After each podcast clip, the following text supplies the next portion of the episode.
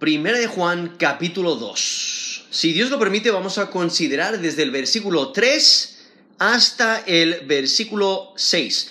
Primera de Juan capítulo 2, desde el versículo 3 hasta el versículo 6. Si conoces a Dios, guarda sus mandamientos. Si conoces a Dios, guarda sus mandamientos. Aquí quiero leer el texto, esto es primera de Juan, capítulo 2, del 3 al 6, dice, y en esto sabemos que nosotros le conocemos, si guardamos sus mandamientos. El que dice, yo le conozco, y no guarda sus, y no guarda sus mandamientos, el tal es mentiroso y la verdad no está en él pero el que guarda su palabra.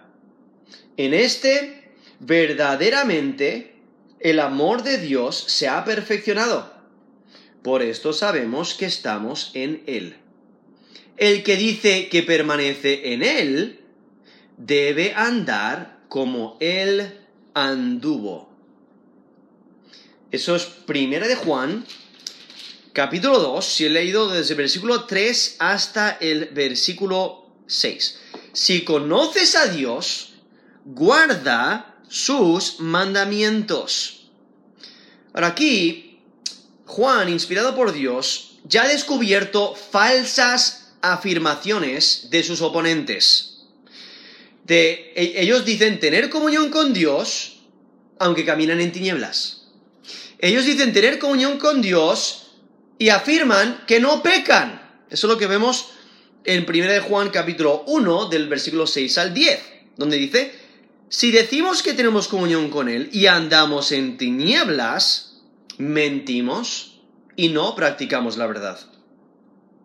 Pero si andamos en luz, como Él está en luz, tenemos comunión unos con otros, y la sangre de Jesucristo su Hijo nos limpia de todo pecado.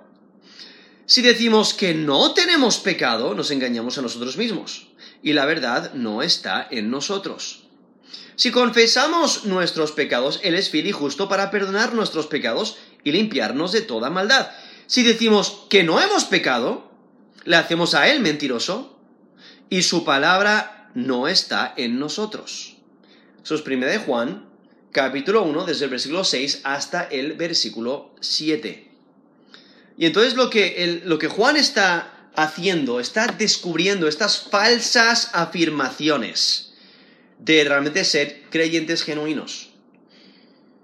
Ahora, en este texto, vemos como Juan se enfoca en la falsa afirmación de decir que se, puede conocer a Dios aunque no se guardan sus mandamientos. Y es que la, la fe auténtica se demuestra en obediencia si, no hay obediencia, es una fe falsa. Realmente es similar a lo que Santiago, inspirado por Dios, eh, nos, describe en el capítulo 2 de Santiago, cuando en, en, en, en versículo 14, esto es Santiago 2.14, dice, hermanos míos, ¿de qué aprovechará si alguno dice que tiene fe y no tiene obras? ¿Podrá la fe salvarle? Y entonces ahí en, todo, el capítulo de, todo el capítulo 2 de Santiago, Santiago está enfatizando de que un creyente genuino, alguien que ha puesto su fe y confianza en Jesús como Señor y Salvador, va a dar fruto de esa fe. Se va a notar en su vida, se va a notar en cómo habla, en cómo piensa, en qué es lo que hace, se va a notar en sus obras se, va a notar en sus prácticas, se va a notar en su conducta. Entonces, la fe se va a demostrar. Y por ello Santiago dice, ¿de qué aprovechará si alguno dice que tiene fe? O sea, solamente da una profesión de fe y no tiene obras. O sea, no tiene algo que respalde, no tiene obras, no tiene fruto que respalde esa confesión, esa, esa profesión de fe. Y por ello dice, ¿podrá la fe salvarle? O sea, ¿podrá esa fe salvarle? Solamente es una profesión, pero no lo demuestra. ¿Puede esa fe salvarle? Y lo que Santiago dice es que no.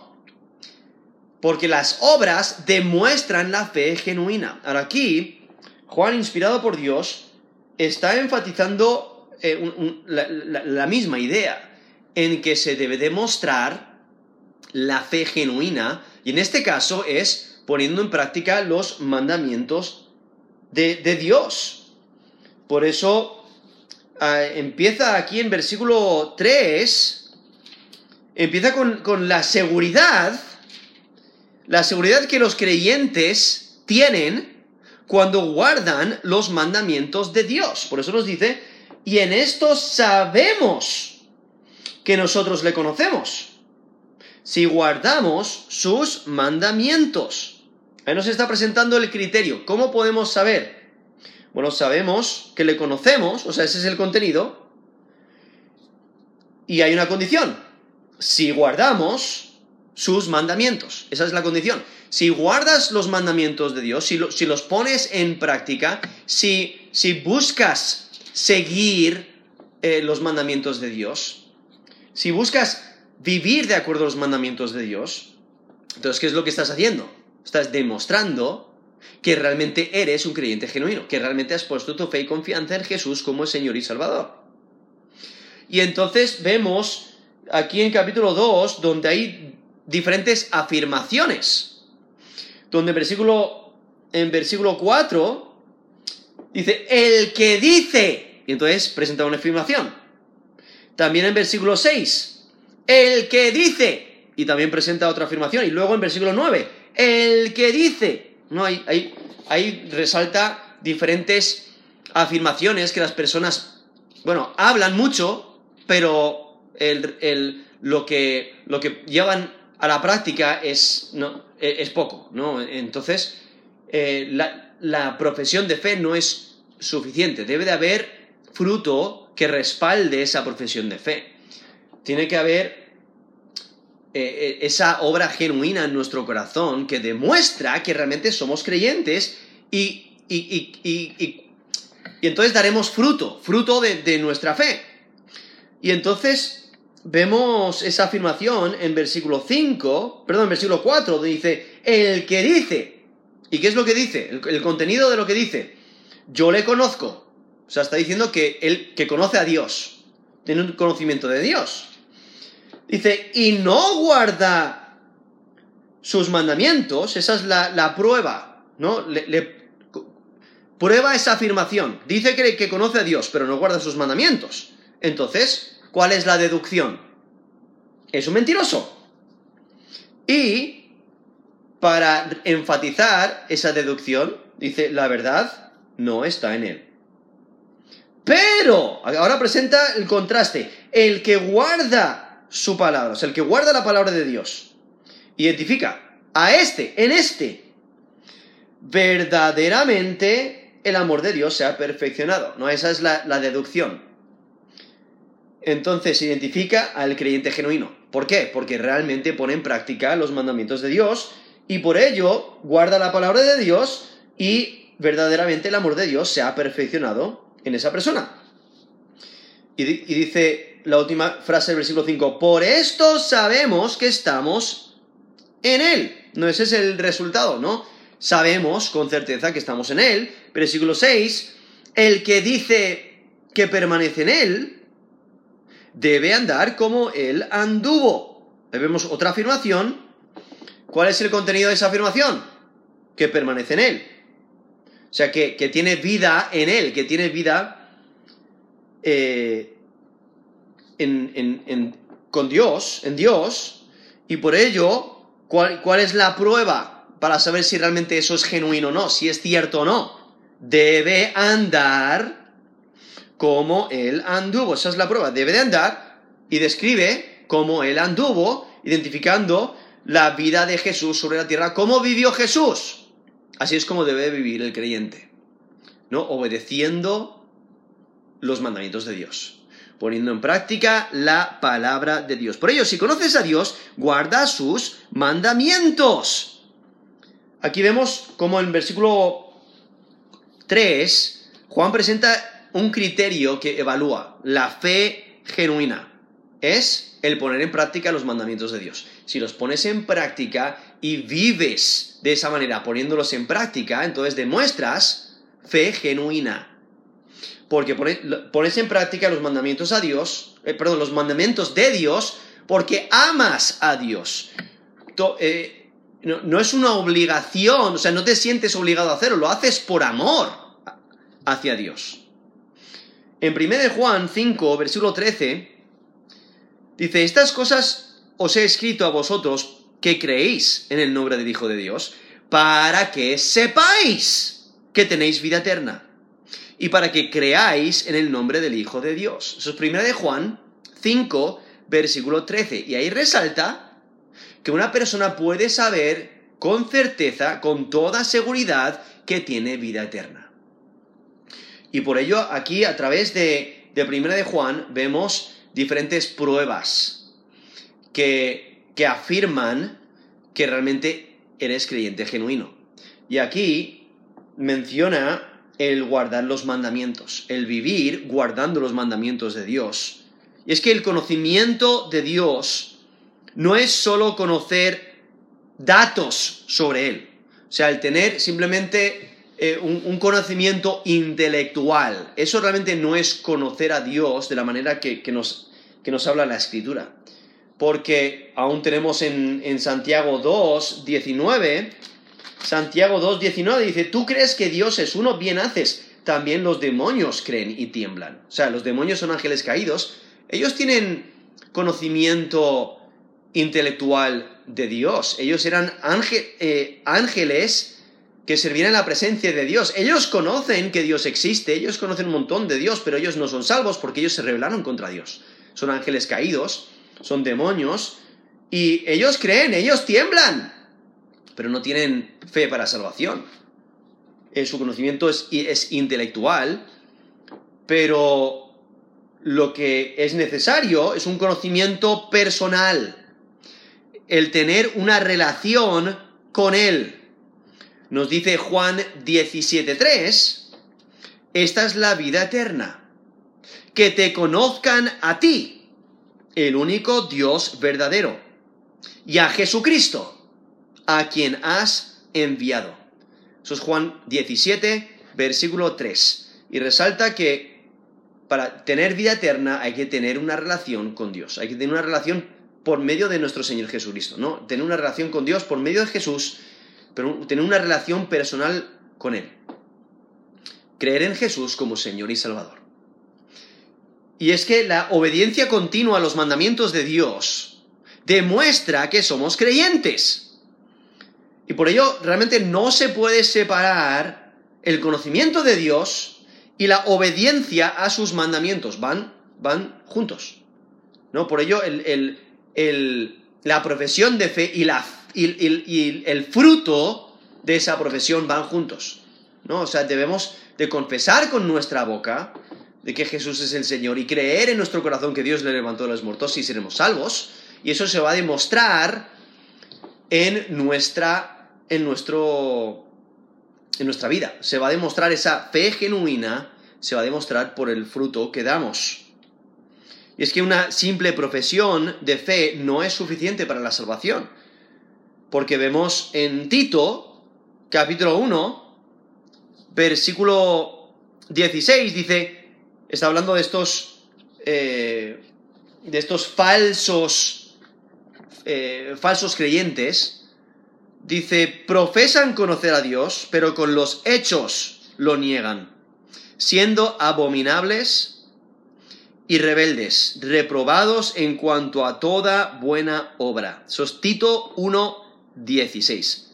Profesan conocer a Dios, pero con los hechos lo niegan.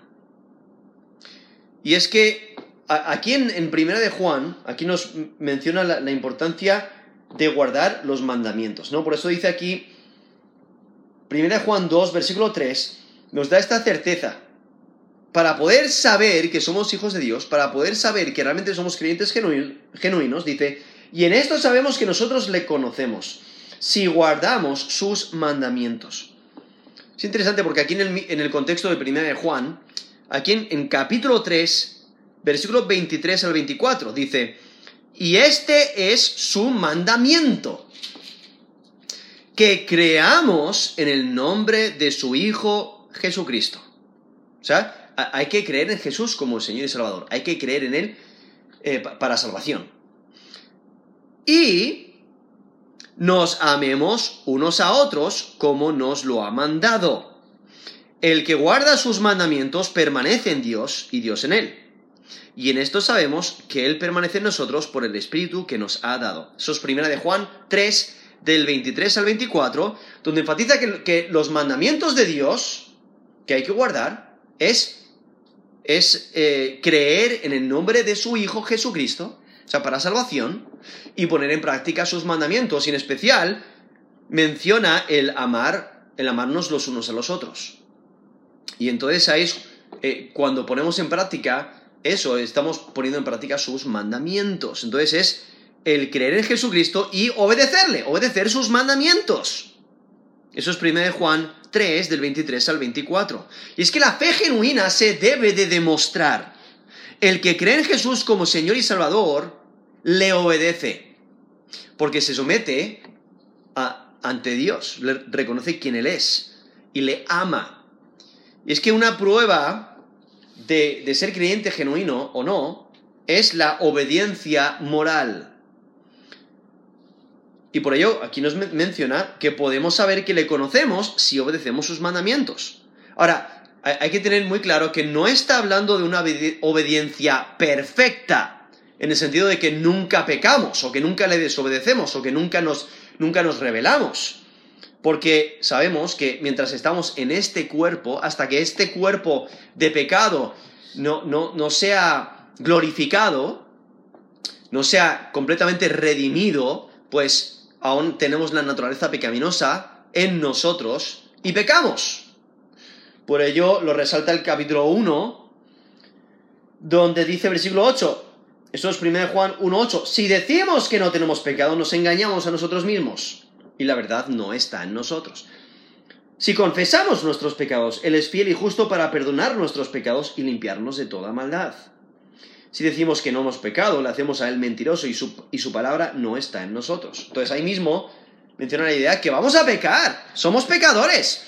Pero la gran diferencia es que el creyente genuino vive una vida de arrepentimiento. Cuando cae en pecado, cuando cae en la tentación y peca, rápidamente se da cuenta y rápidamente se arrepiente. Se arrepiente de su pecado, confiesa sus pecados y por ello recibe perdón de pecados. ¿no? Es perdonado. Como nos menciona ahí 1 Juan 1.9. Eso es lo que refleja el creyente genuino, es una vida de arrepentimiento. Entonces, aquí lo que, lo que 1 Juan 2, eh, versículo 3, está resaltando, como dice que sabemos que nosotros reconocemos si guardamos sus mandamientos, está hablando de la lucha, de la vigilancia constante con el deseo de obedecer. ¿no? Vivimos vidas de arrepentimiento y constantemente deseando obedecer. Sí, caemos, eh, fallamos el estándar, pecamos contra Dios, pero rápidamente corregimos nuestro, nuestro caminar, nos arrepentimos de nuestro pecado, volvemos al camino recto y guardamos sus mandamientos. Por ello resalta que no es suficiente solamente tener un conocimiento intelectual de Dios, sino es necesario conocerle personalmente. Y por ello cada, cada uno de nosotros, cada persona debe de evaluar su propia vida, porque el creyente se encuentra creciendo en este proceso de santificación, creciendo, eh, siendo conformado a la imagen de Jesucristo, creciendo en amor, creciendo en obediencia, y por ello aquí, aquí lo, describe como guardando sus mandamientos. Y es que guardar los mandamientos implica una práctica, ¿no? Una, una práctica característica del creyente. Es algo que constantemente hacemos. Y es que para el creyente genuino guardar los mandamientos es voluntario, lo hace por amor a Dios. No se siente como que está siendo restringido, no se siente como que está siendo obligado, sino lo hace por, por amor a Dios. No, por, no porque sabe que Dios es un juez justo y que va a castigar al malhechor, sino lo hace por amor, porque ama a Dios. Y, pero entonces llegamos aquí al versículo 4, donde ahora explica el principio del versículo anterior, pero con un ejemplo negativo.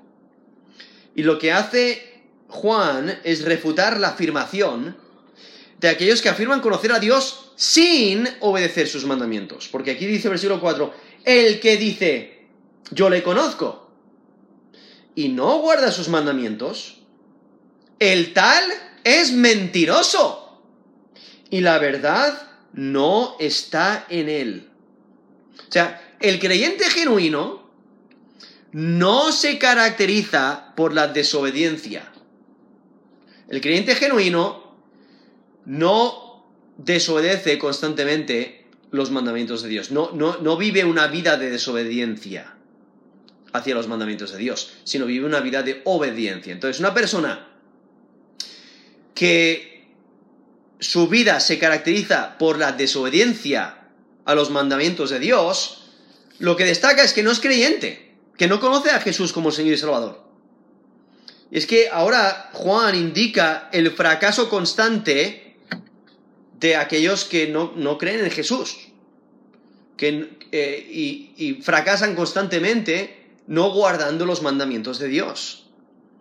Y es que se comprueban las palabras de una persona por medio de sus obras, por medio del fruto que da. Puede afirmar lo que quiera, pero ahora demuéstralo.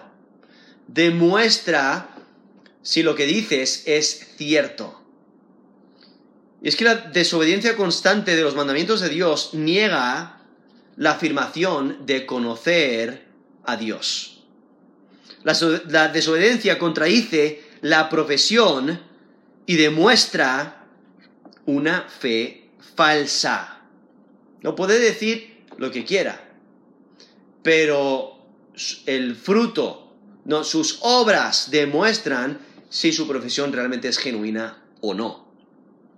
Y por ello aquí lo que dice es, el que dice, yo le conozco, y no guarda sus mandamientos, el tal es mentiroso y la verdad no está en él. No está enfatizando esa idea de que no es un creyente genuino, no ha puesto su fe y confianza en Jesús como Señor y Salvador, no se ha apropiado de la verdad, no cree la verdad, se engaña a sí mismo e intenta engañar a otros, pero es mentiroso y a Dios no se le puede engañar. Y entonces vemos el contraste en versículo 5, dice, en, eh, pero, pero el que guarda su palabra, en este verdaderamente el amor de Dios se ha perfeccionado. Por eso sabemos que estamos en Él. El que dice que permanece en Él debe andar como Él anduvo.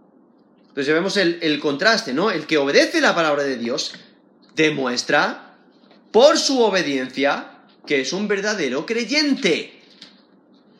Y es que la prueba del amor es la lealtad, ¿no? La obediencia debe ser persistente. Aquí mismo dice, pero el que guarda su palabra. Aquí si notáis, no solamente incluye los mandamientos que he mencionado antes en versículo 3, pero ahora está hablando de, toda su palabra, está poniendo en práctica toda la palabra de Dios, todas las escrituras. Dice, el que guarda su palabra, o sea, el que la atesora, la pone en práctica, vive de acuerdo a ella, habla la palabra de Dios, piensa conforme a la escritura, toma decisiones conforme a su palabra, o sea, el que guarda la palabra de Dios, en este verdaderamente el amor de Dios se ha perfeccionado.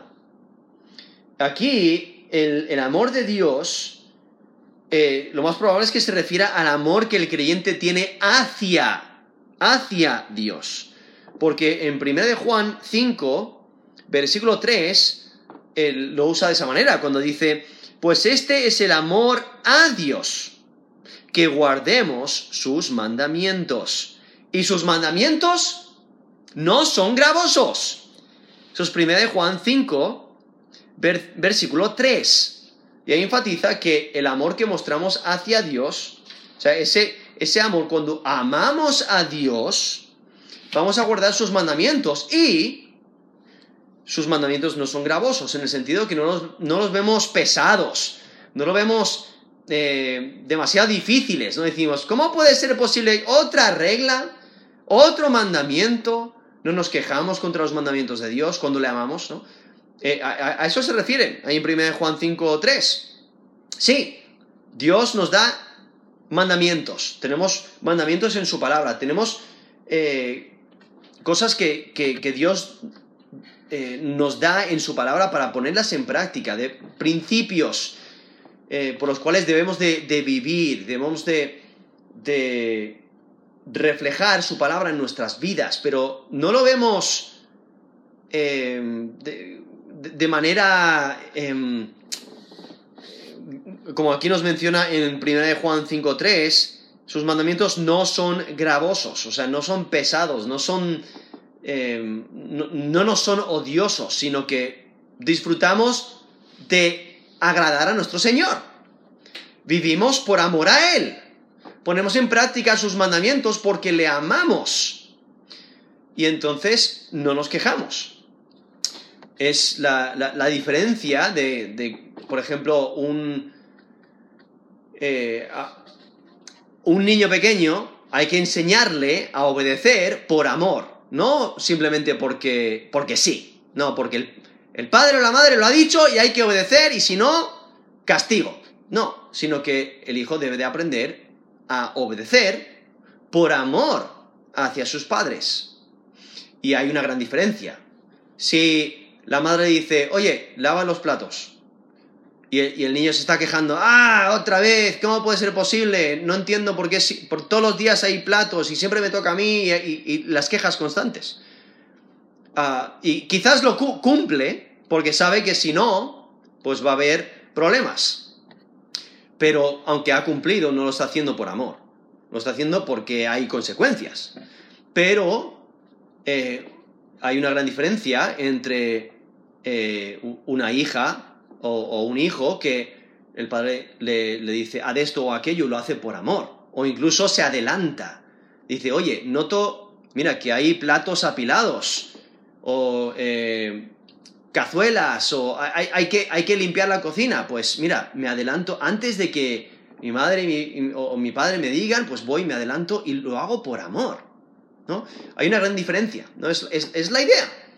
Que el creyente debe de poner en práctica los, los mandamientos de Dios por amor, por servir a su rey y señor. Y e, es como en Juan 14:15. Jesús dice, si me amáis, guardad mis mandamientos. Eso es Juan 14:15. O sea, demuestra tu amor hacia Dios, demuestra tu amor hacia Jesús al guardar sus mandamientos. Eso es en Juan 14:15. Si me amáis, guardad mis mandamientos. O en Juan 14:23, Jesús, eh, Jesús dijo, el que me ama, mi palabra guardará o sea, ahí lo pone muy claro. Es la idea de obediencia. Obedeces a tu Señor por amor. Eso es Juan 14, versículo 23. Y es que la prueba del amor es la lealtad. El que ama, guarda los mandamientos de Dios. Y es que el, el amor, aquí menciona, el amor se ha perfeccionado, ¿no? Aquí en versículo 5 dice, porque, perdón, pero el que guarda su palabra, en este verdaderamente el amor de Dios se ha perfeccionado. Esa idea de que el amor se ha perfeccionado es que el amor del creyente hacia Dios completa la obra de Dios en el creyente. Y entonces completa su obra cuando obedecemos los mandamientos de Dios. Y en especial el amor los unos a los otros como por ejemplo en, Juan, primera de Juan 4, versículo 12, dice, si nos amamos unos a otros, Dios permanece en nosotros y su amor se ha perfeccionado en nosotros. Entonces ahí menciona uno de los mandamientos de, de amarnos unos a otros, ¿no? El, cuando Jesús resumió la ley, dijo, eh, amar a Dios sobre todo y amar a tu prójimo como a ti mismo. Y entonces, por ello, el amarnos los unos a los otros. Es uno de los mandamientos que debemos de poner en práctica. Y cuando eh, si, ahí nos menciona 1 Juan 4:12, si nos amamos unos a otros, Dios permanece en nosotros.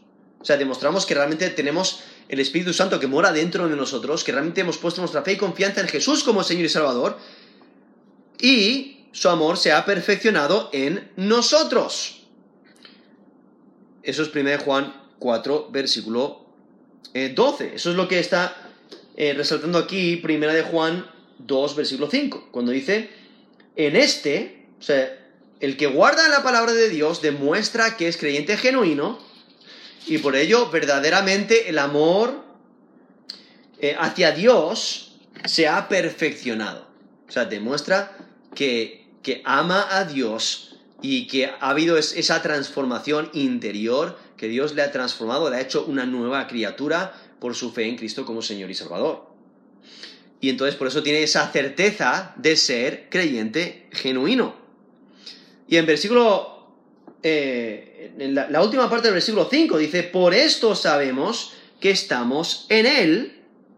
El que dice que permanece en Él debe andar como Él anduvo.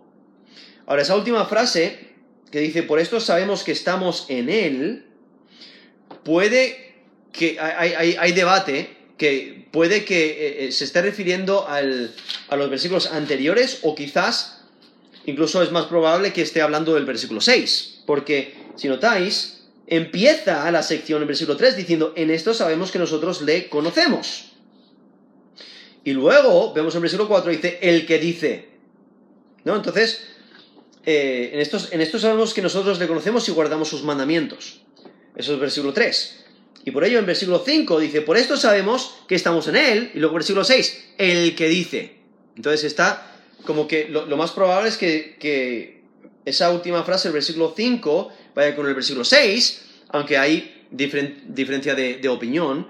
Ah, pero realmente eh, aquí está demostrando cómo puedes saber que realmente eres un creyente genuino, ¿no? Al poner en práctica los mandamientos de Dios, y en versículo 6 al permanecer en Él andando como Él anduvo. O sea, Él viviendo, imitando a Jesús.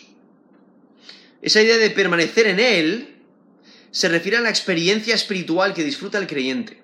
Es, es, eh, es una experiencia llevada a cabo por el Espíritu Santo que viene a morar dentro del creyente y atestigua de la verdad de que alguien es creyente genuino, ¿no? Porque el Espíritu Santo viene a morar dentro del creyente. Nos dice 1 de Juan 3:24, dice, el que guarda sus mandamientos permanece en Dios, y Dios en él, y en esto sabemos que él permanece en nosotros por el Espíritu que nos ha dado. Entonces, eso es 1 de Juan 3, 24. O sea, el Espíritu Santo viene a morar dentro del creyente y por ello, sabemos que somos creyentes, ¿no? Y, que Dios permanece en nosotros. Y que nosotros tenemos esa salvación porque hemos puesto nuestra fe y confianza en Jesús como Señor y Salvador y Él nos ha dado el Consolador, nos ha dado el Espíritu Santo que mora dentro de nosotros. Nos dice 1 Juan 4:13, en esto conocemos que permanecemos en Él y Él en nosotros, en que nos ha dado de su Espíritu. Eso es 1 de Juan 4, versículo 13. Y es que el creyente tiene una relación con Dios por medio de el Señor Jesucristo. Y Él nos da de su espíritu. Y es que el, creyente conoce y ama a Dios. Por eso, el creyente, ¿qué es lo que hace? Andar eh, como él anduvo, o sea, imitar a Jesús. Y permanece en él porque tiene el Espíritu Santo que mora dentro de él, ¿no? y, Dios permanece en el creyente. Es que el creyente conoce, o sea, tiene una relación personal con Dios y ama a Dios, por eso pone en práctica sus mandamientos. Nos dice Juan 17:3, esta es la vida eterna, que te conozcan a ti, el único Dios verdadero, y a Jesucristo a quien has enviado. También en 1 Juan 5:20. Pero sabemos que el Hijo de Dios ha venido y nos ha dado entendimiento para conocer al que es verdadero. Y estamos en el verdadero, en su Hijo Jesucristo. Este es el verdadero Dios y la vida eterna. Eso es 1 de Juan 5, 20. Entonces el creyente vive eh, y, permanece eh, en, Dios, ¿no? Tiene, tiene, vida espiritual por la obra de Cristo en la cruz. Él tiene un, ha, nacido de nuevo y esa nueva criatura permanece en Dios y Dios en él.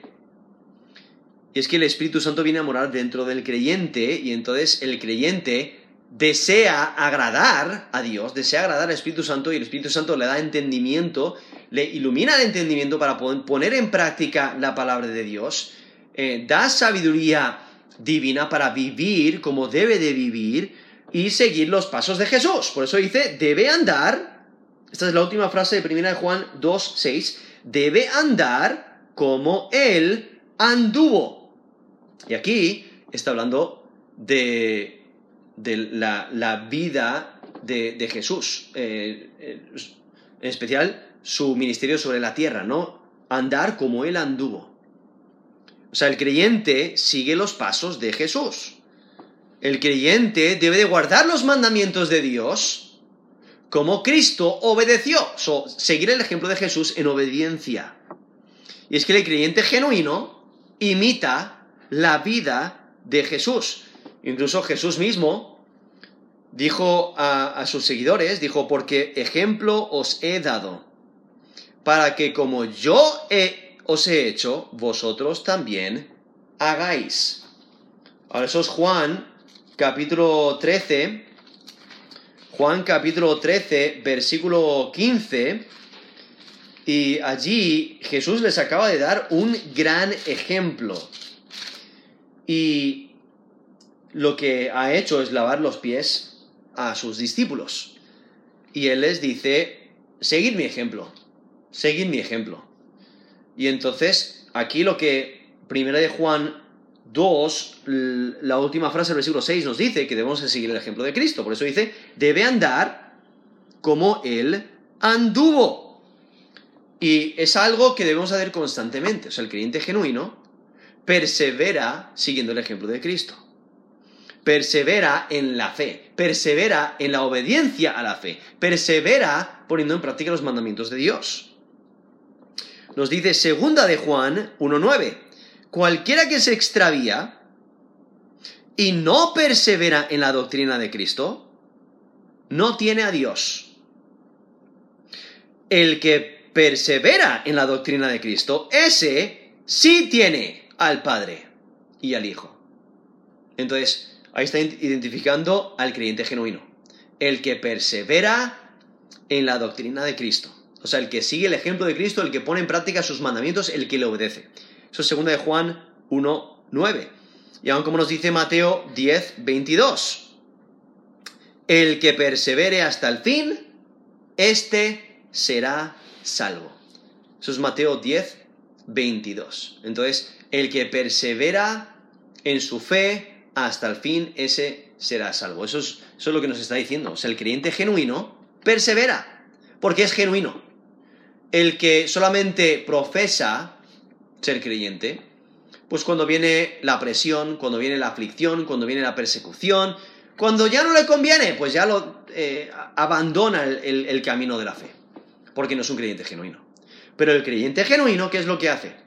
pone en práctica los mandamientos de Dios y sigue el ejemplo de Cristo. Y eso es lo que vemos aquí en este texto de 1 de Juan 2, del 3 al 6. Por eso dice, versículo 3, en esto sabemos que nosotros le conocemos, si guardamos sus mandamientos. Es que si conoces a Dios, guarda sus mandamientos si conoces a Dios, guarda sus mandamientos. O sea, se, debe de notar que eres seguidor de Jesús.